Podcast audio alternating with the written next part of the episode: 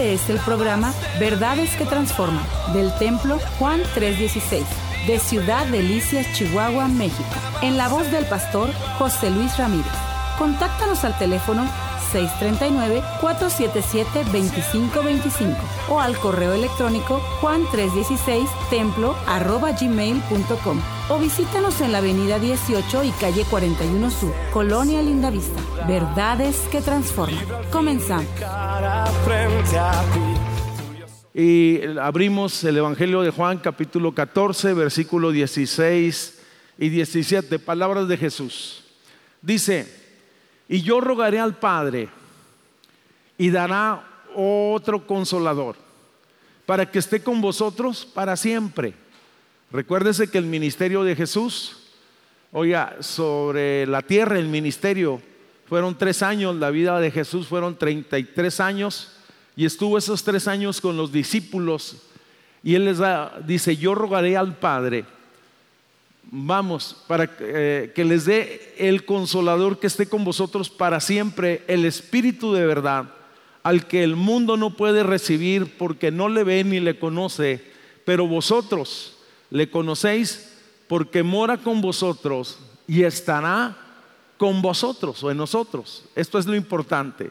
Mora con nosotros en el momento que creímos entonces somos templo del Espíritu Santo y estará con nosotros hasta el fin. La expresión creo en el Espíritu Santo es parte de nuestro credo cristiano o dentro de los principios fundamentales de la escritura. Esta doctrina en ocasiones o esta verdad en ocasiones la podemos ignorar, vamos, o podemos tener eh, poco conocimiento o poco interés y tal vez parece medio raro esto porque en algún momento dado que Pablo llegó a una iglesia, a la iglesia de Éfeso, les preguntó que si habían recibido el Espíritu Santo y le dijeron que ni siquiera habían escuchado hablar de qué era, o sea, que ignoraban acerca de la obra y de los dones del Espíritu Santo. Creo que el ignorarla pues tendrá ciertas implicaciones. La mayoría de nosotros como creyentes, los que hemos nacido de nuevo o hemos recibido a Jesús, hemos tenido alguna vivencia o experiencia en relación con el Espíritu Santo. Pero la realidad es que pocos mantienen esa relación de intimidad que la Biblia llama comunión. Y, aún más pudiera ser que alguien en algún momento dado haya contristado el Espíritu Santo en su vida. Vamos. Y por lo tanto vemos a esas personas en una crisis permanente y descendente o más aguda cada día. Esto eh, el apóstol Pablo lo dice claramente, dice, y no contristéis el Espíritu Santo con el cual fuiste sellado para el día de vuestra redención. Dado que este tema es tan importante, yo quiero hablar entonces sobre la obra del Espíritu Santo. Pero primero quiero establecer algunas verdades importantes acerca de la persona del Espíritu Santo, aunque ya hemos estado hablando un poco sobre esto. Consideremos lo que no es el Espíritu Santo. No es una fuerza mágica que puede ser manipulada por algo o por alguien. Es el Espíritu de gracia y de verdad que nos guía, vamos, a la iglesia de Jesucristo no es una corriente religiosa adoptada en una época o una modalidad teológica. Vamos, según la Biblia me dice que es el espíritu de conocimiento, de inteligencia y de temor del Señor, según Isaías capítulo 11, versículo 2. Se lo voy a decir en otras palabras. El Espíritu Santo no es algo, sino que es alguien. Debemos de tener muy en cuenta eso. De eso nos estuvieron hablando en días pasados. Es una persona, dado que piensa, determina, habla y se le atribuye conocimiento y voluntad. Vamos, no es un Dios menor que el Padre, es uno con el Padre. Vamos, es Dios, así como el Padre es Dios, el Espíritu es Dios, el Hijo es Dios, de la misma manera. No es un Dios minúscula que solamente ayuda al Padre en ciertas ocasiones. Podemos decir entonces que el Espíritu Santo es Dios, y está demostrado eh, a través de sus atributos que se le confiere la omnisciencia que todo lo sabe, el Espíritu sabe todas las cosas en relación, vamos, es omnipresente que está en todo lugar, es omnipotente que todo lo puede y es eterno, atributos que de igual manera los, se le reconocen a Dios. Cuando vemos que el mundo fue creado en el libro de Génesis, vemos que Él estaba presente. Dice el Génesis, y la tierra estaba desordenada y vacía, y el Espíritu de Dios se movía sobre la faz del abismo. Y dijo Dios, y dijo Dios, oiga, y empezó a obrar o a declarar, a hablar Dios, y el Espíritu empezó a obrar en ese momento. Pero no solamente tiene que ver con la creación, sino también con la redacción de la palabra. Fue quien inspiró la palabra. Es quien sostiene a su iglesia. Por lo tanto, consideremos quién es desde el punto de vista bíblico el Espíritu Santo. Es el representante de Cristo en la tierra. No es ningún hombre el representante de Cristo en la tierra, sino es el Espíritu Santo. Es la presencia de Dios quien sostiene el mundo en sus manos. Esa es la realidad de las cosas. Es la dinámica divina obrando en la vida de la iglesia. Oiga, la escritura dice en el libro de Colosenses capítulo 1 versículo 27, esta verdad tan preciosa. Por lo tanto, consideremos nosotros su obra y él obra en varias direcciones y quisiera mencionar que él obra en relación al mundo cuando no somos cristianos, no al globo terráqueo, a la humanidad, aquellas personas que no conocen a Dios. En relación al mundo, Él es quien revela a Dios. Así como nadie conoce al Padre si no es a través del Hijo, nadie conoce al Hijo si no es a través del Espíritu Santo. Esta es una realidad muy fuerte, lo repito. Nadie conoce al Padre o nadie puede llegar al Padre sino a través del Hijo. Y nadie conoce al Hijo sino a través del Padre. Y por eso es que la Escritura dice, y nadie puede llamar Señor a Jesús si no es por el Espíritu, porque tenemos entendimiento y el Espíritu Santo es el que da testimonio del Hijo y glorifica al Hijo. Esto es importante. El Espíritu Santo no glorifica a nadie, ni a ningún apóstol, ni a ningún profeta. El Espíritu Santo solo glorifica al Hijo. Por lo tanto, oye, revela a Dios pero también en relación al mundo convence al mundo de pecado. Fue quien nos convenció a nosotros de que éramos pecadores. Vamos, convence al mundo de pecado, de justicia y de juicio. Y nos hace sentir y saber que Él es santo y que estamos expuestos ante el juicio de Dios. Esta es una realidad. Se lo voy a tratar de decir. Los que estamos aquí este día, en algún día, los que somos creyentes, en algún momento dado de nuestra vida, fue el Espíritu Santo quien nos convenció. No fue mi mamá, no fue mi papá, no fue, vamos, el predicador. Fue Él que tocó el corazón nuestro, que por cierto, estábamos endurecidos en nuestro corazón, estábamos muertos en delitos y pecados. Y Él trajo vida a nuestra existencia. Vamos, eh, había un joven que hijo de cristianos, rebelde, altivo, soberbio, oye, y que siempre estaba contendiendo con sus padres o con su madre acerca, mm, vamos, de las cosas de la fe, andaba en drogas. Un día agarra una grabadora y se la lleva y no se da cuenta que va a un cassette cristiano, se va con sus amigos, empieza a drogarse en aquel lugar oye, algo sobrenatural empieza a suceder, empieza a escuchar aquella música. Dios usó el mensaje, oye, de ese CD para que este chico entrara, vamos, tuviera temor de Dios, se regresa a su casa y dice, mamá, ora por mí. Oye, creo que Dios quiere algo conmigo.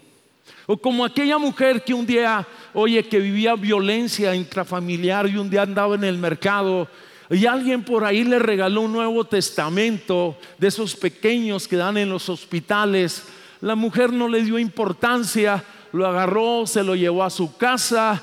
Oye, había pleitos constantes. Para lo que le sirvió el Nuevo Testamento fue para ponerlo debajo de la pata de la mesa que estaba chueca. De ahí lo tenía. Iba, barría y hacía todas las cosas. De allí estaba el Nuevo Testamento. En una ocasión que estaba en uno de esos pleitos, oye, la mujer cayó, se pegó con la pata de la mesa.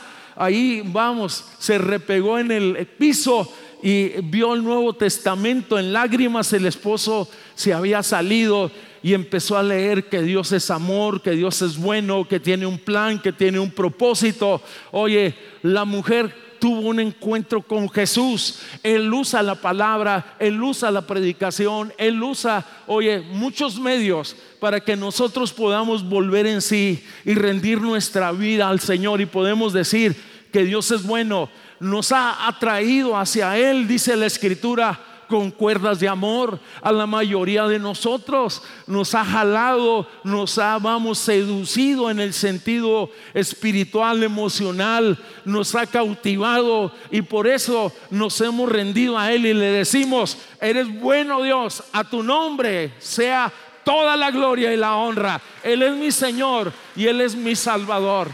Con relación al mundo, la obra del Espíritu Santo, oye, él trae convicción de pecado, de pecado, de justicia y de juicio, pero en relación al creyente. Y eso tiene que ver con los que hemos recibido a Cristo como, como Salvador. Él es quien me guía a toda verdad. Dice Juan capítulo 16, versículo 13. Palabras de Jesús. El Espíritu de verdad, Él los guiará a toda verdad porque no hablará de sí mismo, por sí mismo, sino que hablará todo lo que oiga y os hará saber todas las cosas que han de venir. Es su espíritu, yo quiero decirles, quien nos instruye, quien nos alienta, en otras palabras, sin la presencia del Espíritu Santo como iglesia, la Biblia sería un libro cerrado pero como hemos creído, nuestro entendimiento ha sido abierto, tenemos iluminación por medio de su Espíritu Santo y esa palabra escrita entonces tiene vida y tiene sentido para nosotros. Oye, podemos decir que su palabra por medio de su Espíritu es viva y eficaz y más cortante que toda espada de dos filos. Pero no solo tiene, vamos, que ver con asuntos de la fe, sino también con asuntos de la vida. Él nos ayuda en la toma de decisiones. Él guarda nuestros pies para no tropezar. Él nos instruye. Él va delante de nosotros. Él es nuestra sombra, nuestro lado derecho. Oye, podemos decir que confiamos en Él y que Él es nuestro lugar seguro. Y si está de acuerdo conmigo, denle un fuerte pero fuerte aplauso al Señor. Vamos.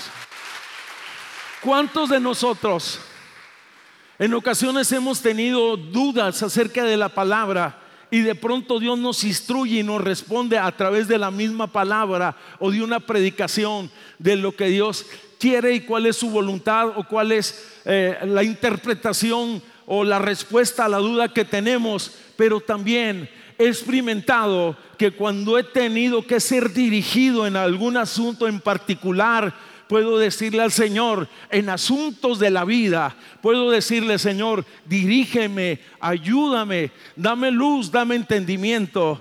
Y he entendido entonces y he experimentado que muchas veces Él nos dirige y Él nos guía porque Él es nuestro pastor. Levante la mano los que han tenido esta experiencia y decir, te voy siguiendo Jesús. Amén. Él es hablando de la obra del Espíritu Santo, es el Espíritu quien regenera, vamos, quien regenera, quien trae transformación en nuestra vida. La mayoría de nosotros traíamos desórdenes emocionales y espirituales. Oye, una situación y una amalgama de cosas impresionante.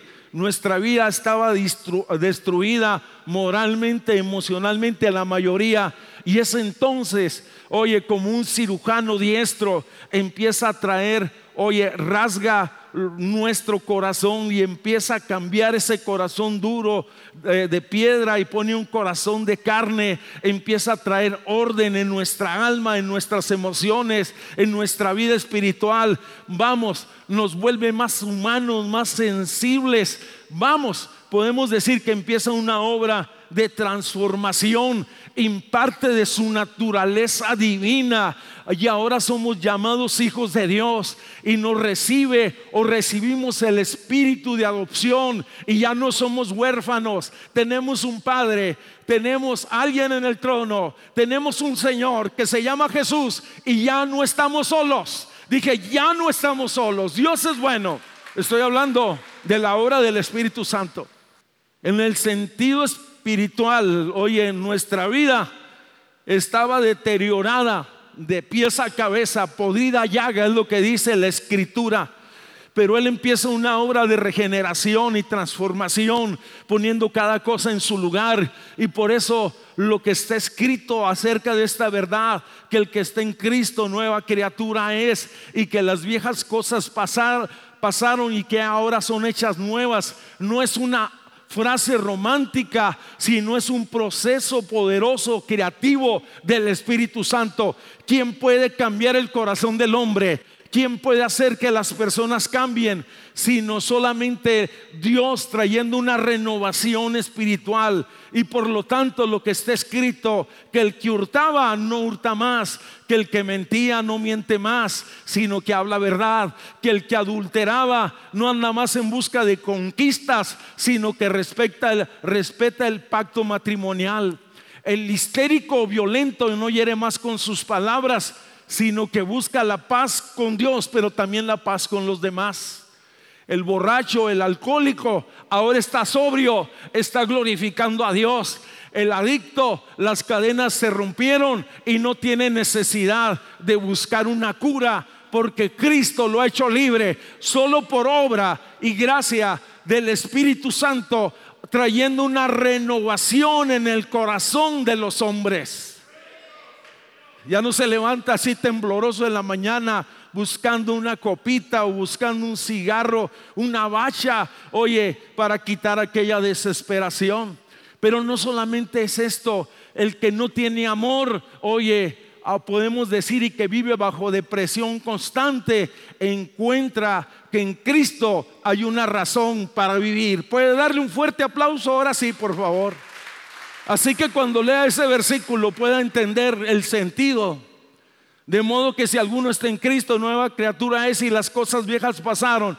Tiene una connotación y un proceso que solo lo hace Dios, una transformación impresionante. Pero va más allá. No solamente vamos, el Espíritu es quien nos vivifica. Esa es obra muy particular. Efesios capítulo 2, versículo 1 dice, él nos dio vida cuando estábamos muertos en delitos y pecados. ¿Cómo estábamos? Muertos. ¿Cuál era nuestra condición? Vamos, vamos, condenados en una tumba. Oye, podrida llaga se puede decir, muertos en delitos y pecados. Es una obra sobrenatural, da vida a una alma, arrebatándola de la desolación. La religión no puede hacer que un hombre viva, solo Él puede vivificar. Las terapias me ayudan a mantenerme a flote, pero el que tiene el poder para transformar, cambiar, regenerar y dar vida, oye, se llama Jesús. Ahora no solo estoy sobrio, sino que soy salvo y tengo libertad para decir, Cristo vive, sea su nombre glorificado para siempre. Mire, es tan impresionante que esta verdad que estoy diciendo que nos vivifica, oye, y sé que tenemos la esperanza de la vida eterna, pero cuando somos levantados en esa nueva vida, podemos decir que encontramos propósito de nuestra vida y podemos probar un poquito del cielo aquí en la tierra, porque Él está con nosotros como poderoso gigante. Sea su nombre glorificado. Al tratar de resumir estas verdades, llego a una conclusión, que la obra del Espíritu Santo es que me ayuda, Vamos, es mi ayudador. No estoy solo. ¿Cuántos de nosotros en ocasiones tenemos tantas responsabilidades y tantas cargas? Y por eso es que muchas veces hay tantas enfermedades del corazón hoy en día porque los hombres, oye, están sobrecargados emocionalmente o físicamente. Nosotros tenemos quien nos ayude espiritualmente, pero emocionalmente también y aún hasta físicamente, porque dice que nos da fuerzas como las del búfalo. En otras palabras, dice segunda de Corintios capítulo 3 versículo 18, el espíritu del Señor, esta es una traducción de estas, Dios habla hoy, el espíritu del Señor nos va transformando de gloria en gloria y cada vez dice, nos parecemos más a Él. Qué maravilloso es saber que cuento con su ayuda en los aspectos de la fe. Pero qué maravilloso es saber que cuento con su ayuda en los aspectos de la vida. Qué maravilloso es saber que me puede ayudar para dirigir y guiar a mi familia y a mis hijos. Qué maravilloso es saber que me puede ayudar en mi matrimonio, en mi negocio en algunas áreas de la vida. Oye, me ayuda a vivir en el sentido espiritual y puedo vivir para Dios.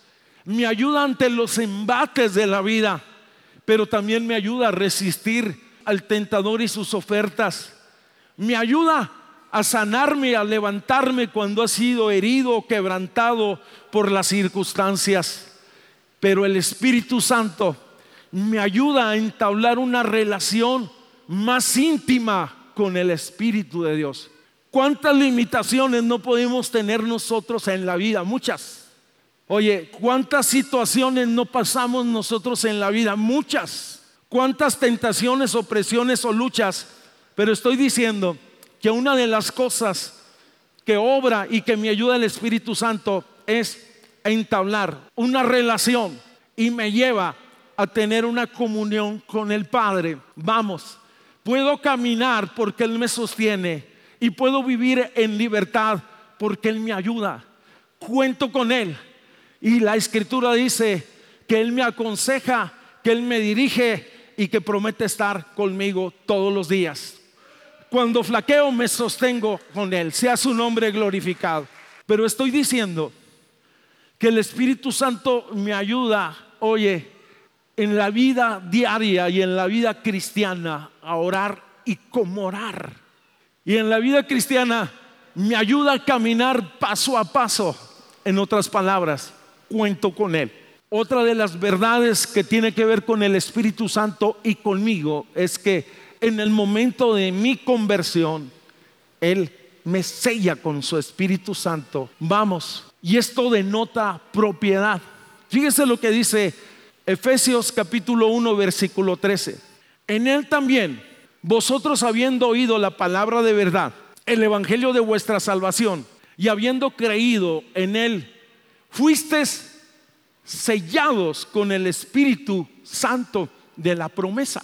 En el momento que alguien sinceramente hace su confesión, no religiosamente, no para quedar bien con alguien, sino sinceramente abre su corazón y le dice, te recibo Jesús como mi Señor y Salvador. Dice que suceden dos cosas que son impresionantes y que usted debe tener en cuenta. Número uno, venimos a ser morada del Espíritu Santo. Él habita en nuestro corazón según Efesios por la fe. Pero dice que nos sella y dice, este es mío. Y por eso es que ya no podemos pecar a gusto. Si usted está pecando deliberadamente y a gusto y se siente tranquilote y se siente así como en las olas, algo está fuera de lugar. El sello denota propiedad. Es indeleble, no se ve, pero es real. Vamos. Y le voy a decir algo. En el momento de nuestra conversión, dice que somos nosotros trasladados del reino de las tinieblas al reino de su luz admirable. Solamente hay dos reinos en este mundo. De carácter espiritual, el reino de las tinieblas y el reino de la luz. Cuando alguien hace su profesión de fe, es sacado espiritualmente, estoy diciendo, y puesto entonces en el reino, sacado de las tinieblas y puesto en el reino de luz, en el reino de Cristo, en el reino de la salvación. Yo te voy a decir algo. Dios lo sabe cuando esto sucede. Pero también el diablo lo sabe cuando se le va un esclavo que era un servidor y que lo tenía bajo su yugo.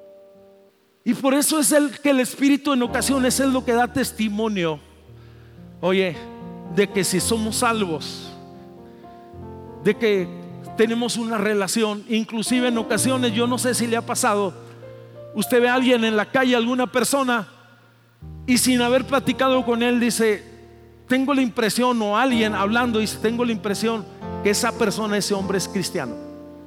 Y resulta verdadero. Todo lo que hace el Espíritu de Dios tiene sentido y tiene propósito. Pero toco el último punto y hay más cosas que hablar. El Espíritu Santo empodera al creyente lo dota de poder o lo bautiza. Había una promesa que estaba por cumplirse. Joel había profetizado muchos años antes que en los postreros días el Señor derramaría de su espíritu sobre toda carne, que los hijos y las hijas del pueblo de Dios, oye, se profetizarían, que los ancianos soñarían, sueños y que los jóvenes tendrían visiones. Cuando llegó el momento del cumplimiento, oye, Jesús avaló esta verdad. Inclusive Juan el Bautista, cuando empezó su ministerio, dice en relación a su persona y en relación a la persona de Cristo, dijo, yo bautizo en agua, pero viene detrás de mí uno que no soy digno ni de desatar la correa de su calzado, que Él, Jesús, los bautizará en Espíritu Santo y fuego. La promesa era, en los postreros días derramaré de mi espíritu. Oye, Juan dijo, el Espíritu de Dios vendrá con poder, serán llenos de Espíritu Santo y fuego.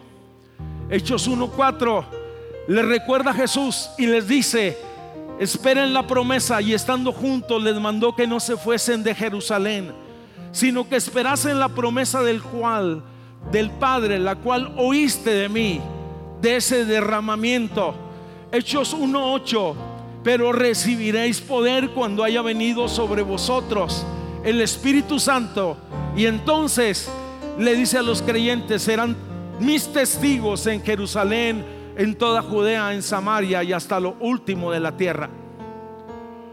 Si es una promesa de Dios, de derramamiento, de empoderamiento, de bautismo, de Espíritu Santo y fuego, tenía que cumplirse y se cumplió. Después de que Jesús muere, es resucitado, le da órdenes a los discípulos que esperan en Jerusalén la promesa y vemos a 120 que están esperando y el testimonio de Hechos 2 del versículo 1 al versículo 7 lo leo y léalo conmigo que es interesante y ponga sentido a la lectura. Hechos 2, capítulo 1 en adelante. Cuando llegó el día del Pentecostés, una fiesta judía, oye, que por cierto está por celebrarse en estos días, donde el sacerdote tomaba las primicias de las tierras y las ofrecía a Dios en agradecimiento. Pero también era la conmemoración de que un día habían recibido la ley en el Sinaí y por lo tanto eran dos cosas en particular. Cuando llegó el día del Pentecostés y habla de los discípulos, dice, estaban todos unánimes juntos. Unánimes juntos del mismo ánimo, esperando. Y de repente, dice la escritura, vino del cielo, no de la tierra, vino del cielo un estruendo como de un viento recio, que soplaba, el cual llenó toda la casa donde estaban sentados los discípulos. Y se les aparecieron lenguas repartidas como de fuego, asentándose sobre cada uno de ellos.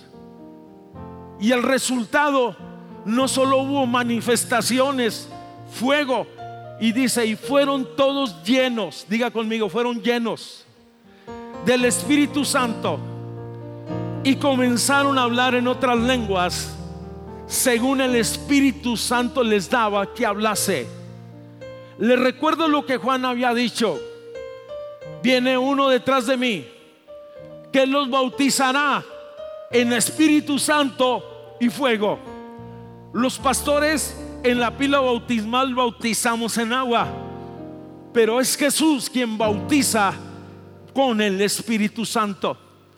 Dice, y fueron llenos del Espíritu Santo y comenzaron a hablar en otras lenguas, según el Espíritu les daba que hablasen. Y moraban entonces en Jerusalén judíos varones de todas las naciones bajo el cielo. Esto quiere decir que porque era una fiesta judía, ellos venían de las diferentes naciones donde habían crecido, aún nacido los judíos, y venían a la festividad y los oían magnificar a Dios en otras lenguas. Lo oían glorificar a Dios en otras lenguas, las grandezas de Dios. Y ellos decían, y estaban atónitos y maravillados, mirad, no son galileos todos estos los que hablan la grandeza de Dios. Es un, algo sobrenatural, algo poderoso y el cumplimiento de una nueva dispensación y el trato muy particular de parte de Dios para con su pueblo y sus hijos. No solo se trató de un estruendo, no solo se trató de hablar lenguas, sino se trató de transformación. Fíjese lo que le estoy diciendo. Y recibiréis poder cuando haya venido sobre vosotros. Y entonces me van a ser testigos los discípulos, algunos de ellos estaban con dudas y fueron investidos del poder del Espíritu Santo y fueron afirmados en la fe y estuvieron dispuestos a hacer la voluntad de Jesús. Los discípulos, algunos estaban llenos de temores. Después de que fueron investidos, se llenaron de valor y no paraban de testificar y predicar a Cristo por las calles y en el templo. Los discípulos, hoy los vemos dotados de poder, levantando a los enfermos, liberando a los oprimidos y predicando el reino de Dios. Frutos dignos de arrepentimientos y la obra sobrenatural del Espíritu Santo. De tal manera que se corrió la voz que los creyentes tenían un mensaje del cielo transformador y ellos decían, estos que trastornan al mundo, vamos, han llegado hasta este lugar, quedó escrito en el libro de los hechos en un lugar muy particular donde Dios hizo cosas extraordinarias. La iglesia hoy necesita ser empoderada con poder de, lo alto, discúlpeme la repetición vivir bajo el lineamiento de Dios. Creo en el Espíritu Santo.